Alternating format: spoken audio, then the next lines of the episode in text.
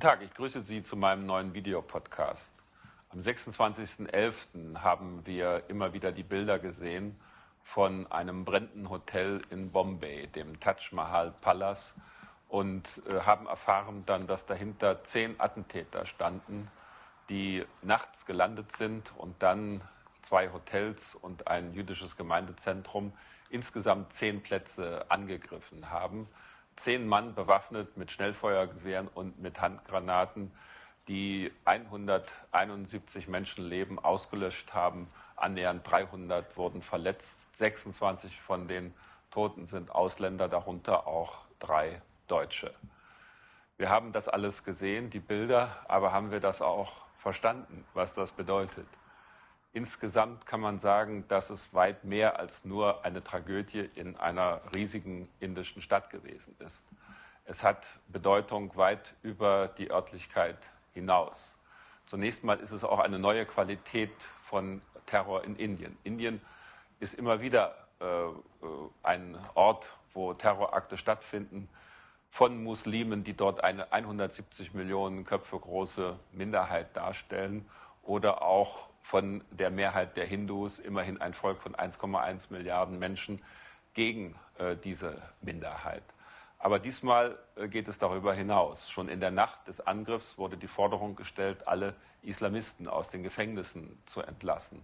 Dann hatte das Ganze auch einen anti-westlichen Touch, insofern als erstens mal genau die Hotels angegriffen wurden, die besonders von westlichen Geschäftsleuten mehr als 40 Prozent dort sind Touristen und Geschäftsleute aus dem Ausland äh, das Ziel geworden sind. Und außerdem hat man auch ausgesucht. Man hat Leute mit britischen Pässen, mit amerikanischen Pässen äh, sich besonders herausgesucht als Geiseln. Und dann wurde eben auch noch das jüdische Gemeindezentrum angegriffen. Das heißt, das ist eine neue Dimension des Terrors in Indien.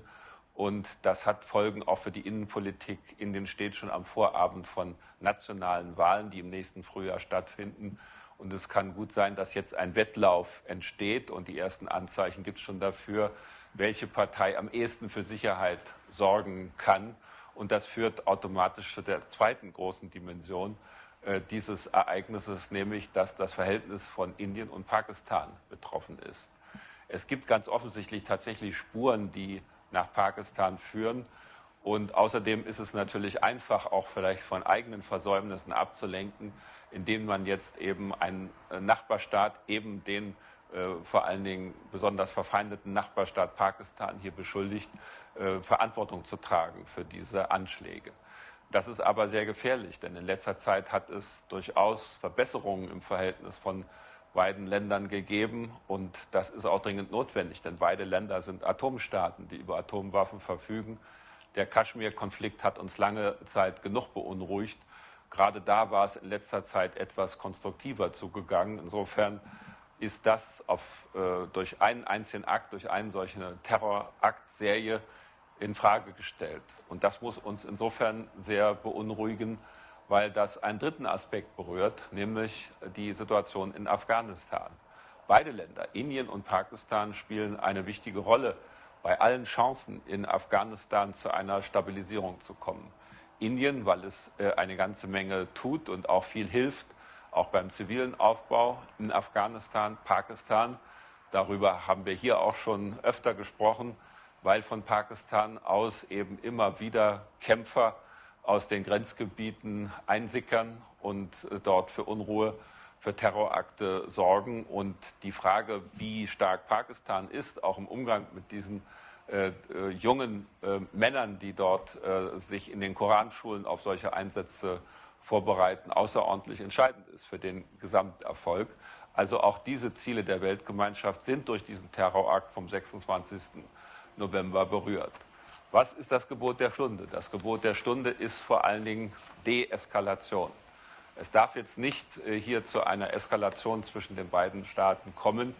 Das ist auch das Hauptziel der deutschen Politik, die äh, versucht, äh, zur Ruhe zu mahnen. Das ist auch das Ziel der amerikanischen Politik.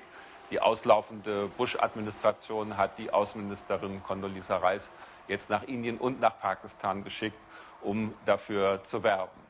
Wir versuchen, unsere bilateralen Beziehungen zu Indien die gerade gefestigt wurden durch eine Reise des Außenministers dorthin, wie auch äh, zu Pakistan, wo der Außenminister äh, Frank-Walter Steinmeier im Oktober einen Besuch abgestattet hat, äh, zu nutzen, um deutlich zu machen, wir sind bereit, hier zu helfen, zu helfen in dieser Situation, dass die Terroristen, die offensichtlich von langer Hand geplant diese Anschläge gemacht haben, nicht ihr Ziel erreichen. Und dieses Ziel ist, Unruhe in der Region zu stiften zwischen Indien und Pakistan, aber auch zu Lasten von Afghanistan. Eine Herausforderung, bei der man erst sieht, was für eine Dimension diese Anschläge haben, deren Bilder wir über Tage im Fernsehen beobachten konnten. Auf Wiedersehen, bis zum nächsten Mal.